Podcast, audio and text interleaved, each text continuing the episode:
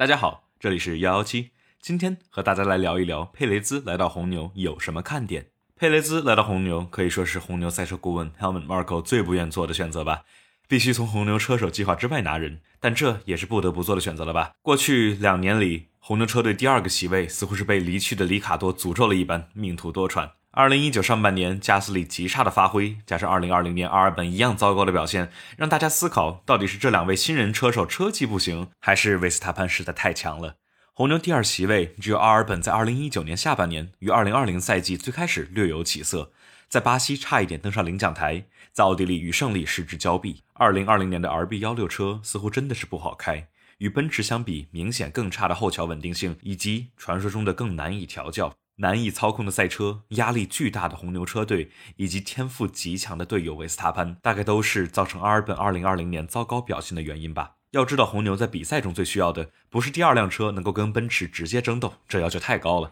而是维斯塔潘在尝试跟两辆奔驰干架的时候，第二辆车能够保持在奔驰的进站窗口 pit window 中，从而避免2020年多次看见的奔驰有两辆车针对维斯塔潘一辆车，并且可以免费进站换轮胎换战术。孤身一人的维斯塔潘，就算车技再强，也干不动两辆奔驰合璧。所以这也大概是佩雷兹被招进来的原因，而不是之前呼声很高的霍肯伯格。霍肯伯格虽然在排位赛中水平比佩雷兹是略胜一筹，但是要说到稳定性上，那佩雷兹是真的稳。两个人都是跻身中流车队多年，但佩雷兹十次领奖台的成绩和霍肯伯格的零次就很能说明问题。在排位赛中，红牛应该不会对佩雷兹有什么太高的要求，毕竟他本身的强项也不是绝对速度，只要不像阿尔本和加斯利每次和 Max 差半秒多以上就行。然而，我觉得真正的看点在于比赛中的成绩，因为佩雷兹可是大名鼎鼎的轮胎调教师，保留轮胎寿命的手法可谓一绝。所以说，今年的重点就是看佩雷兹是否能够适应红牛的车，并且能够在比赛中保持相关性，让奔驰不能有免费的战术选择，从而帮助维斯塔潘取得更好的成绩。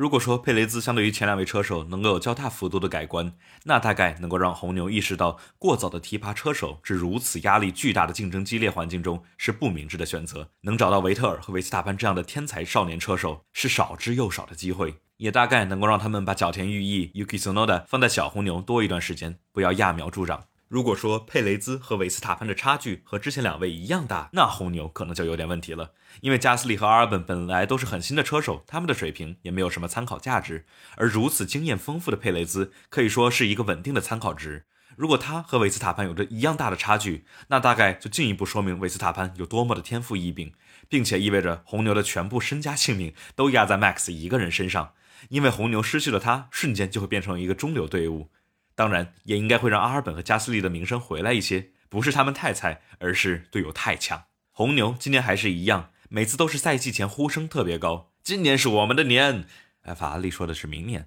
但是每次都是雷声大雨点小。每年都是上半赛季都赶不上奔驰，只有在赛季末尾，奔驰都已经停止更新了后，才能勉强追上性能。所以说，今年大家也不要抱太多的希望，并且今年据传法拉利的引擎性能会有大幅的回升，意味着红牛也不能再继续享受一人之下万人之上的位置，说不定还要和法拉利继续缠斗。但如果佩雷兹的到来意味着红牛第二辆车有较大的改观，那意味着红牛强势的赛道中有可能会看到很有意思的比赛。所以说，佩雷兹来到红牛，大概是今年最有看头的一个转会，涉及到红牛车队命运的一年。他的表现也会涉及到加斯利和阿尔本两名小将的名声吧。这次的节目大概就是这样。随着2021赛季的开始，我也会上传各类新闻消息。每场比赛之后都会有全长的节目来聊比赛。大家如果感兴趣的话，请一定记得点击订阅我的播客哦。大家可以在小宇宙、喜马拉雅等各类播客平台上找到我的节目，微信搜索“方程式漫谈”来找到我的公众号，上面有每期的播客文字内容以及各个平台上的链接。如果你觉得这个播客有意思，也可以推荐给身边喜欢 F 一的朋友吧。谢谢大家，今天就是这样了，我们下期再见。